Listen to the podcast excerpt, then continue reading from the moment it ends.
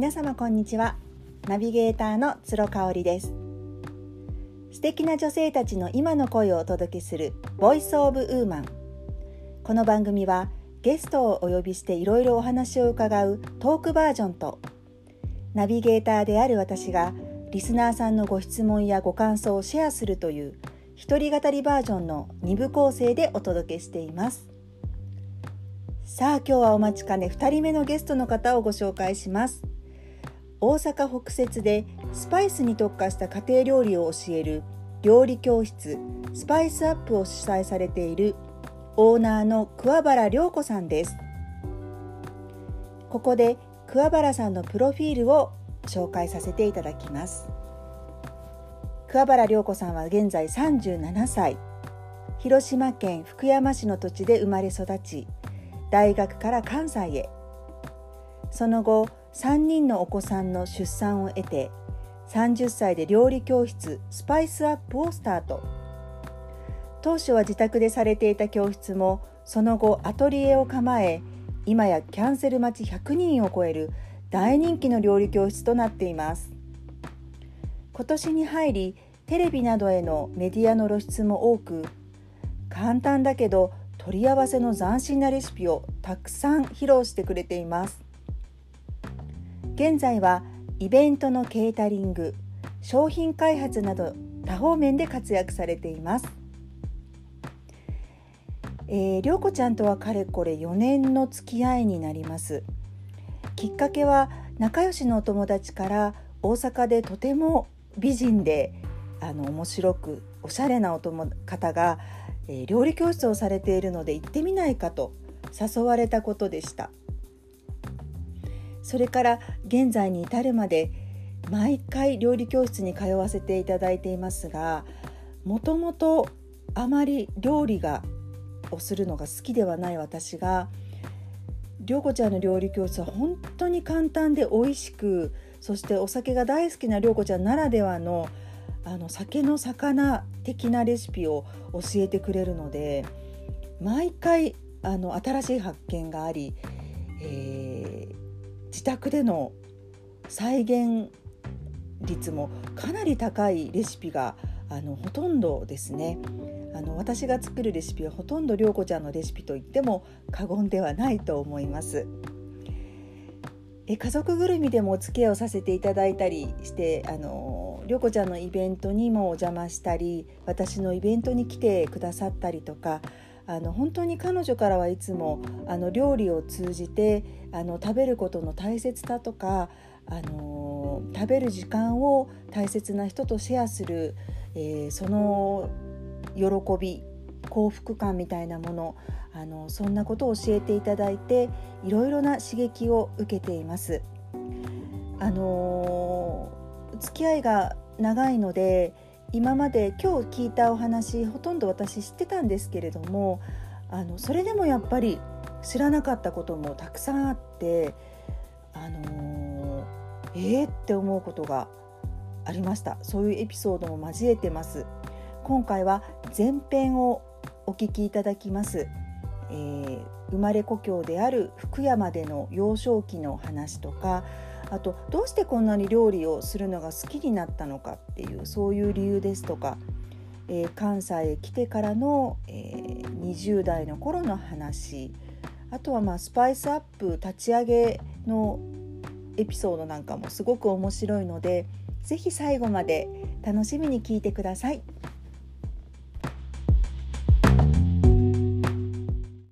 りょうこちゃん今日はよろしくお願いします、はい、こちらこそよろしくお願いしますえー、りょうこちゃん関西の人だと思いきや、うんうん、実は違うんですよね。そうなんですどちらのご出身なんでしょうか、ね、あの広島県福山市の出身であの本当聞いたことないですよね。ちょっとマイナーな都市なんですけれども。あの瀬戸内瀬戸内海を望む結構こう風光明媚というか割と海もあって山もあってっていう感じのあのそういう場所ですね。うん。どんな幼少期を過ごされたの？あ幼少期はねあのうち母が結構がっつり働いてる人であのおばあちゃん家に結構預けられてるそんな子供でしたね。割となんかあのだから大人の中で育ってあの家があれやってるんですね。あの会社をやってて大人ばっかりで結構大人の中で育って漫画とか本とか何でしょう音楽とか、まあ、高校生の頃になったら何が好きだったの？あの結構古着とかそういうのが好きなあの今でも変わってないですけど、ね、好きなものは。そういう感じのあの子供でした。料理を作るきっかけはうんあったんでしょうか、料理はですねもう子供の頃から多分好きでしたね。えっとあの小学生の頃なあのお休みってほら日曜日しかなかったじゃないですか。日曜日にちょっとごそごそと早起きしてなんかキッチンにあるものをちょっと組み合わせてなんか何ができるだろうみたいな感じで実験的に料理をするのはすごい好きでした。どんなものを組み合わせて？なんでしょうねあの酢と卵とか。牛乳とレモンドレッシングできゅうりを煮たらどうなのかと。なんかそんな感じのことをやってて大体まずいんですねそしてね。なんかあのなんかよくわかんないものが出来上がってもなんかまあよかったな楽しかったなって。そんなの毎週毎週やってましたかねその時の得意料理とかってありますか？当時ねなんかあのドレッシングとか作るのやっぱ好きでしたね。なんでしょうあの、まあ、野菜とかなんなんかサラダとかそういうものが好きだったのかな。あとカレー作るのが好きでした。ルーカレーですけどね。あその時からカレーが好き。そうですね。小学校6年生5年生6年生の時にはちょっと自分で作ってましたよね。カレールーカレーとか好きだったしあとは何作ってただろう。あの焼肉のタレを活用してちょっと焼肉っぽいものを作ったらどうなるんだろうと焼肉のタレで本当に焼肉できんのかなみたいなことをやってたかな。あの今の料理教室でもそのドレッシングとかタレとかを手作りされるっていうのがすごく特徴的なんですけど、それはもともとやってたんですね？そうですね。結構多分好きだったと思う。油をどれぐらい入れたらこういう感じになるとかあのなんか乳化度合い見るとかっていうのはなんか当時全然意識してなかったけどそれは好きだったのかな？うん。料理番組とかも見てた。あ見てました。大好きでした料理番組。本当にあの夏休みとかやっぱ母親がいないので結構暇であの3分間クッキングとか毎日見てましたね。キューピーのやつも見てましたね。うんうん。すごい。あのあと料理本母親があんまりねあの料理はそんな多分好きじゃないんですけど、ね、あのレシピ本集めるの彼女すごく好きで。なんでだろう？今でも好きですよレシピ本集めるのね。あじゃあグルメなんです。食べることが好き。いや多分こう料理本を見てあのなんでしょうあのちょっとこう落ち着くタイプというか。料理本を見てあいいじゃないって思って多分作らないタイプあのあのわ分かるんです？気持ち。すごく分かるんすだよね。ごくわかるそれ。そうそうそうそうそうそうそうそうそうそう。料理写真とかを見るのがお好きなんじゃないかな彼女は。まあでも私は多分結構それをもう一段階展開してみようって思うのが私だったのかもしれないですね。だからおかあの母親の持ってる料理本とかを見ながらあの作るのが結構好きでした。もうそれこそ本当栗原はるみさんの本とかあとはなんだろうまあもう本当小林克代さんの本とか今でも私持ってます小林さんの本。若い時からその小さい時から料理を作ることが好きで、うんうん。その家族団らんの食べるっていう時間が大事だった感じですか？そうですね。家族団らんもそうですけれどもあの学生時代の頃から友達を招いてこう食事をするっていうのがすごく好きでっていうのが多分ねあのさっきもちょっと言ったんですが母親が結構忙しかったのでなかなかねそのなんでしょうゆっくり食事をする時間っていうのが自分的には結構こう本能的にすごい大事にしてる部分だったのかなと思います。であのあとはねやっぱ目の前にいる人をちょっと喜ばせるとかっていうのがやっぱ今でもそうなんですけどやっぱすごく好きであの学生時代高校時代なんてあの結構あのビーフシチュー作ったからおいでよとかってあの平日あの創立記念日で休みの日とか友達招いて家でご飯会したりっていうのは結構してましたね。そこでやっぱりみんなで同じものを食べてワイワイうんうん。するっていうのが貴重な、そうですね。貴重で大好きな時間ですね。ずーっと。今でもそうですね。うん。あのであの一緒に食卓を囲むとやっぱりなんかなんかちょっとした連帯感とかそういうのも生まれますしなんか仲良くある程度こうちょっと心は許せるんじゃないですか。まあなんかねあの人数にもよるとは思うんですけれども一緒に食事をするっていうのはやっぱねその時間とかその食べるもの体験を共有するってことなので今でもそれはすごい思ってます。その同じ釜の飯を食う仲間っていうねそう言葉があるぐらいいいですもん言葉ですね。同じ飯のか飯か釜の飯を食うっていい言葉ですね、うん。あの料理教室に来られた方でも結構な一人一人で来られても一緒に食事をするとなんかね思わぬ展開をしていたりとかなんか知らない間仲良くなってたりとかなんかそんなの結構印象的で楽しいです。確かに涼子ちゃんのイベントはもちろん料理のイベントなので、うんうん。あの食べるっていうのがあると思うんですけれども、うんうんあのみんな仲良くなりますよね。そうですね、うん私の知らないところで本当仲良くなって私の知らないなんかなんでしょうイベントいきなり始めたりとか。すごいいいことじゃないですかね。なんか私が提供してるのはその食べることとツールと、まあ、時間と。なんかそれをうまく使ってもらえたらいいなってずっと思ってます。それで大学から関西に出てきたわけですよね。はい。どんな学生だったんでしょうか？あ学生時代ね全然勉強しなくてですね 本当に。あの全然大学もそんなにあの行ってたんですけど、まあ、行ったり行かなかったりとか非常にあの落第生ですねどちらかというと。おバカおバカな学生で。親の金を使って何をしてるのかという感じだったんで。それでもなんかあの友達を家に招いてご飯を作るのすごい好きで冬になったら鍋しようとかカレー作ったかおいでよっていうのは結構友達に声かけてやってましたかね。もう当時からでもすごい好きでした。料理はすごく一人暮らしだったから。そうですね。料理はすごい一人暮らしだったし、あのーなまあ何しかつ本能的に好きなんでしょうね。スーパーに行ったらすごい食材もう一人暮らしでね冷蔵庫にも入んないのにめちゃめちゃいっぱい買って帰ったりとか今と違ってネットとかはないですけど、うん。確かに。スーパーに行くしかなかったですもんね。そうですね。うんうんうんうんであのー卒業してもう間もなく、えーご結婚と、うん。えー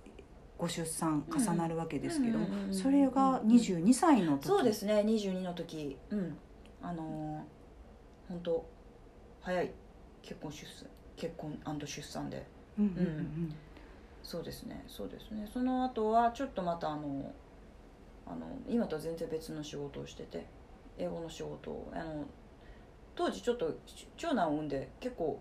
なんでしょう暇な時間じゃないですけど自由時間もうあの 出産しといて何が暇なんだって話なんですけどなんかやりたかったのでそれでちょっと英語の資格を取ったりとか通訳案内業って結構マイナーな資格なんですけどそれを取ってあのーちょ通訳ガイド的なことをやってみたりとかあ翻訳業をしてみたりとかあの通訳コーディネーターじゃないですけどそういうことをしてみたりとかっていうのをやってたのがその20代の頃かな、まあ、あのまだ長女もね生まれて本当懐かしいです今では2人とも15歳と13歳。うーんそんなに大きなお子さんがいるとは思えないんですが はいはい。その通訳ボランティアの時に知り合ったのが、うんうん。スパイスアップを一緒にそうなんですよ。その後やる、うんうん。えーインドの方。そうそうそうそうそうそうそう。プリアっていうね、あのーチェーン内から来た子と知り合ったんですけどそのあの3番目の一番下が生まれたのが30歳の時なんですけどなんかその時にあのその場で勤めてた会社を一回辞めてそれであのまああのちょ通訳ボランティア的なことを始めて、うん、そこであの知り合ったのがプリアっていうあの南インドから来た。こっちにね旦那さん転勤に伴ってやってきた方だったんですけれどもプリアに本当いろいろ当時私もあのうちの今の旦那さんがすごく南インド料理が食べたいって言い出してあの当時そんなあの情報がないじゃないですか。でななんだ南インド料理とは？と。だからすごいネットでも調べてあのでもないんですね。であの本とかで結構有名な方みんな渡辺明さんとかあの香取薫さんとか結構南インドあのインド料理を割と本当専門的に本格的にやってらっしゃる方がいるんですけれどもその方の本を見ながらとかなんかちょこちょこだからララッサムとかサンバルとか本当に南インドっぽいお料理を作ってた記憶がありますね。南インド料理の特徴って一言で言うと？なんでしょうね。結構多分ねスパイス使いが鮮烈なんですよね。鮮烈なスパイス使いとやっぱそこにととあの独特のハーブとかカレーリーフとかなんかそういうものの効かせ方とかっていうのは結構なんでしょう。そして割にねあのシンプルです。食べやすいです。あのココナッツミルクとかガンガン突っ込むんじゃなくてなんかすすっきりとしたなんか、まあ、塩とスパイスと油の料理っていう私の中ではイメージかな。じゃあもうお家でにあるものでできるっていう感じですか？そうですね。そこにスパイスさえあればなんか割とうん日常的にも作りやすいと思いますあとねベジタリアンの方がやっぱ多いのであのすごくお野菜の料理はすごい美味しいですね。私好きですね。うん。涼子ちゃん自身はインドに行ったことはありますか？インドははい。あのー二十歳ぐらいの時に1回だけ北インドの方に行きました。北インドってデリーとか？デリーとアグラとバナラシ。あとねえっとねブッダガヤっていうちょっとおぼあとブッダのゆかりの地にも行ってなんか骨が収められてるってありがたい。なんでしょう遺跡みたいなところに行ったりしてブッダガヤにも行ったかな、うん、結構電車でいろいろ巡るすごい楽しい旅で、うん、電車？そう。どどんな感じですか電車って？もう人がたくさん？そうそう本当ベタなんですけどあの沢木耕太郎の深夜特急にものすごく私憧れててもう本当擦り切れるまでインド編読んだんですね。でそれを読んでもう絶対に行きたいとでそれであの行ったのが20歳のインド。うん。なんですけどもあのなんかカレーというよりはインドへのタッチは沢木耕太郎ですね。本当にあの深夜特急でうんうん。インドに行かれた方多かったあれはだよねね多いですね。深夜時私今でも6巻とも全然持ってるんですけどいろいろあるじゃないですか、えっと、香港編、えっと、タイ編、えっと、インド編。でその後イランに行ってアジアヨーロッパに行ってってあるんですけどインド編がなんかとにかくインド編が好きでうんインド編ばっかり読んでましたね。インドってほもうもちろん行ったこと私はなくてただテレビとかで見てると本当に屋台みたいなところでもうスパイスをね、うんあのー鍋に突っ込んで、ううんわーって作って即席で、うんうんうん。その煮込み的な日本で食べるカレーと全然イメージが違ったんですけど、それも食べた。食べました。もうサクサクサクっと作ってくださってる人たちもいてまあチャイもそこにあってなんかおやつみたいなのもいっぱいあってなんかね生活が割となんでしょうむき出しなイメージかな私なんか。まあ1回しか行ったことがないから分かんないんだけどうんなんか食べることと寝ることと寝ることじゃない着ることもなんかそのなんか割とこうちょっとこうむき出しな感じが好きだったのかな。なんかいろいろあとカレーもねなんかそれまであんまカレー興味なかったんですけどインド行くまで。結構いろいろマトンカレーとか本当食べたことないのを本当にいっぱい食べさせてもらってそれが結構美味しくって。うん。結構お腹下す人とかいるって言いますけど涼子ちゃんどうでした？あ全然大丈夫でしたねなんか多分水とかも多分強いんでしょうね根本的に体とか胃腸が。うん。それで全然大丈夫であのむしろなんでしょう健康にそのなんかあのお酒もあんまり売ってるとこがなくて当時。宗教の関係で？そうですね。あんまり多分お酒飲むっていう文化自体がそんなにないのかもしれないですね。なんでそんなに飲まずあの飛行機の中にすごい飲んでたんですけれどもなんかあの割と健康な感じになって帰ってきたイメージです。海外結構行かれたっていう話を前聞いたんですけど他にどんな国に行かれたんでしょいうろいろ行きましたね。そのあの本当20代の頃の学生の頃は本当バックパッカーっていうんですか？なんかあれにすっごい憧れてた時期があってなんでしょう？あのアメリカソウルえっ、とアメリカもめちゃめちゃいろいろ行きましたよ。ニューヨークあニューヨーク行ってないや。ロサンゼルスサンフランシスコえっ、とラスベガス。あの辺も全部バスでこう行ったりして。もともと旅行は大好き？旅行大好きですね。で香港インド。であとはタイ。えっ、とあとどこ行ったかな。まあえっ、とあとはイギリスフィリピンえっ、とパリ その辺はあとインドネシアも行きましたね。うんうんうんうんうんうん。やっぱアジア多めですね。そうですね。まあ近かったしなんか割と旅好きな友人が結構いたので一緒にその辺はよく行ってた記憶があります。今一番行ってみたい国ってどこですか？ああでも私やっぱパリが好きですね。フランスが好きですね。うん。なんでかって聞かれたら何でもって答えるしかないんですけど、うん、な何でも好きなも何でものがある。好きなものがあるのであとなんか好きなんでしょう。なんか好きなんでしょうねフランスが。あのなんでしょう。ちょっと雑多な感じが。うん。あのねエッフェル塔の周りの綺麗なところだけじゃなくてあの中華街もあれば、うんうんうんねアラブ人街もあったりとかして、ね、あのモマットの近くのあのちょっとアフリカ人街があったりとかして。結構なんかあの割とフランスは行くまではなんかちょっと気取った街みたいな感じのイメージだったんですけどあの移民の方がすごく多くって割と私の中でちょっと香港的なアラブ人も多いし香港的なんていうかカルチャーセンターではないですけどちょっとカルチャーがいろんなカルチャー的な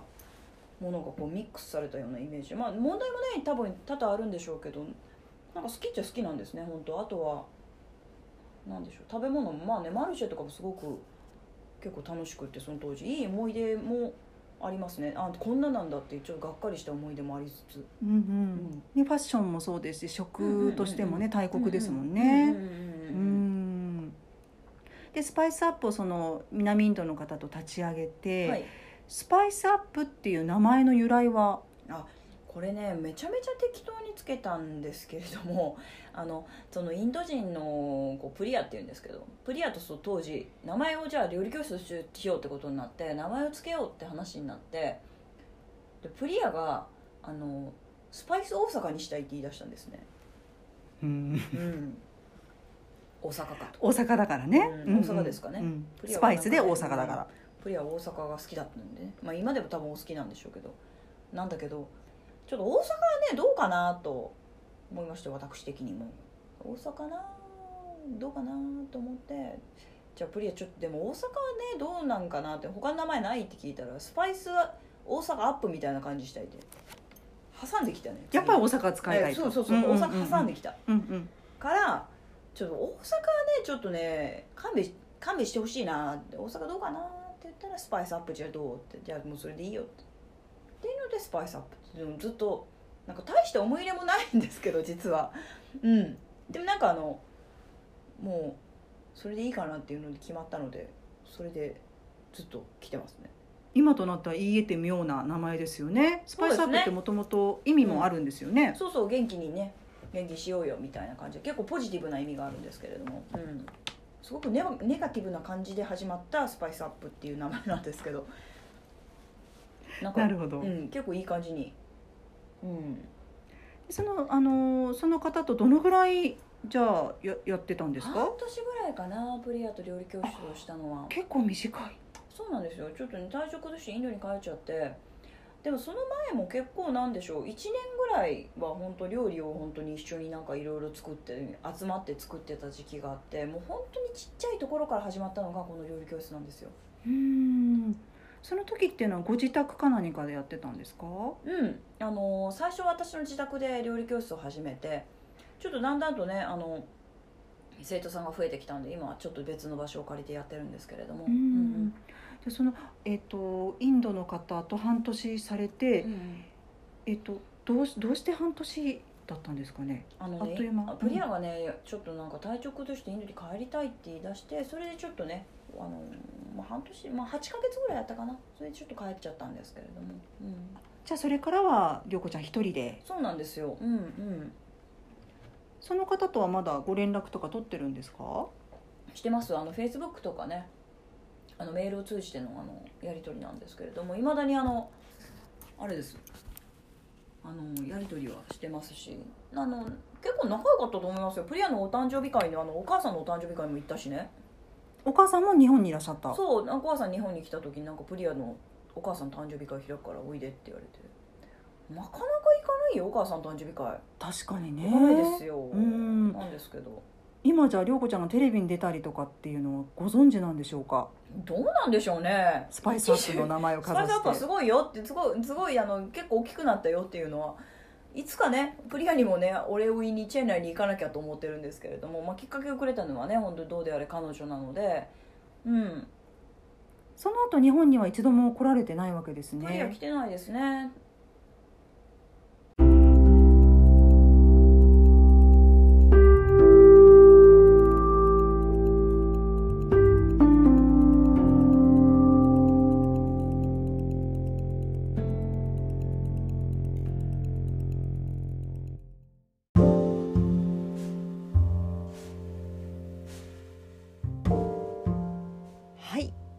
日は桑原涼子さんのインタビュー前編をお聞きいただきました。え実は関西生まれではなくあの瀬戸内福山市の生まれということでしたね。幼少期から本や漫画やあのファッションが大好きだったってことで本当今と変わらないですね。あの涼子ちゃん今お家で夜何してるの？って聞くと漫画読んでるとかあの言ってますし、え、ファッションも特にヴィンテージが大好きで本当におしゃれさんですね。あのファッションも大好きっていうところで、まあ、そういうところも人気の理由なんですかね。料理だけではなくいろんなところにこう好奇心を向けているっていうところがあのいろんな方のアンテナに引っかかるあの理由なのかなと思ったりしました。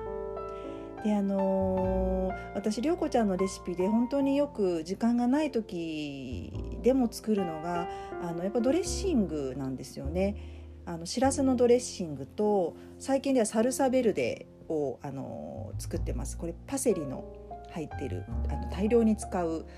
えー、ドレッシングなんですけれどもあの本当に美味しくって切っただけの野菜にかけて食べて家族も喜んでくれる自分も幸せっていうあのそういうレシピがあるんですけれどもねこれあの小さい頃から実験的に卵と、まあ、お酢これまあマヨネーズみたいなもんなんですかねあと牛乳とレモンっていうのもすごくなんか面白い取り合わせだなと思っています。あの瀬戸内はやっぱりレモンがねすごくたくさん美味しいのが取れるのであのちょうど冬が旬なので涼子ちゃんのアトリエでは冬はレモンのレシピが本当に多いです。あの私自身もそこまで昔は柑橘系柑橘類好きではなかったんですけれどもスパイスアップに通い始めてあのレモンの魅力に取りつかれたというか魅了されてですねあのもちろんレモンのレシピも冬はたくさん作りますしレモン鍋とかあとはあの毎朝左右にレモンを入れて飲むっていう習慣がもう1年以上続いてますね。これ飲み始めてから本当にあの体調も良くてですね特に胃腸の調子があのいいような気がしていますすごく私にはってるなというふうに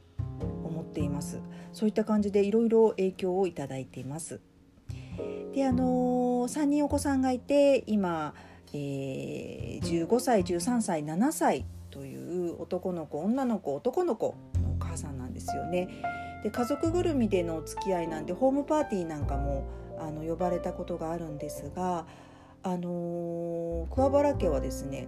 その子供用のメニューとかあんまり作らないんですよ。まあ、その時サンドイッチとかおにぎりとかパパッと作ってくれたと思うんですけれども結構スパイスの効いたカレーだったりとかお肉料理だったりとかあの涼子ちゃんと、まあ、グルメなねあのそのレシピのいろいろダメ出しをされるという旦那さんの好みで食卓をあの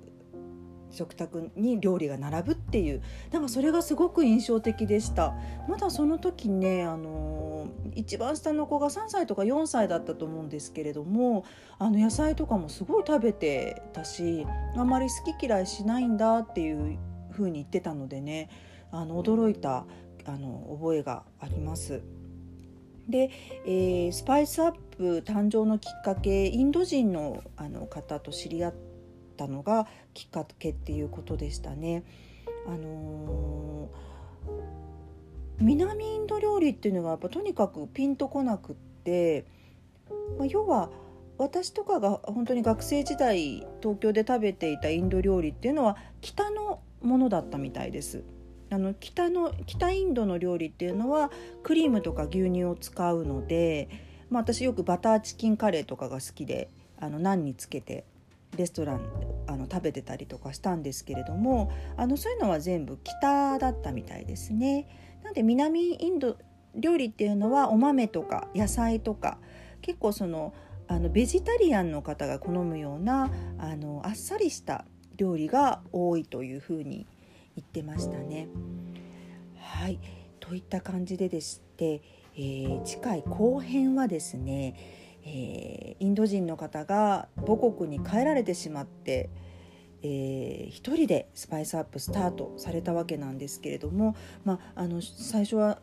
あの集客集客など苦労されていたようなんです。その辺りのエピソードなんかも聞いていますしあとはあの私がぜひ今回リクエストさせていただいたのが今この9月ですね9月の時点でのスーパーとかで売ってる旬のあの食材を使った簡単レシピなんかもあの質問したところもパパパパパパッと答えてくれてで本当に簡単であの取り合わせがあのすごく斬新なんですけどどちらも冷蔵庫にあるよねみたいなものであのレシピを考案してくださってますのでその辺りもあの聞いていただけたらと思います。えー、またご感想なんかもぜひお待ちしてますので、えー、よろしくお願いいたします。では来週後編をお届けいたします。ボイスオブウーマンナビゲーターは鶴香織でした。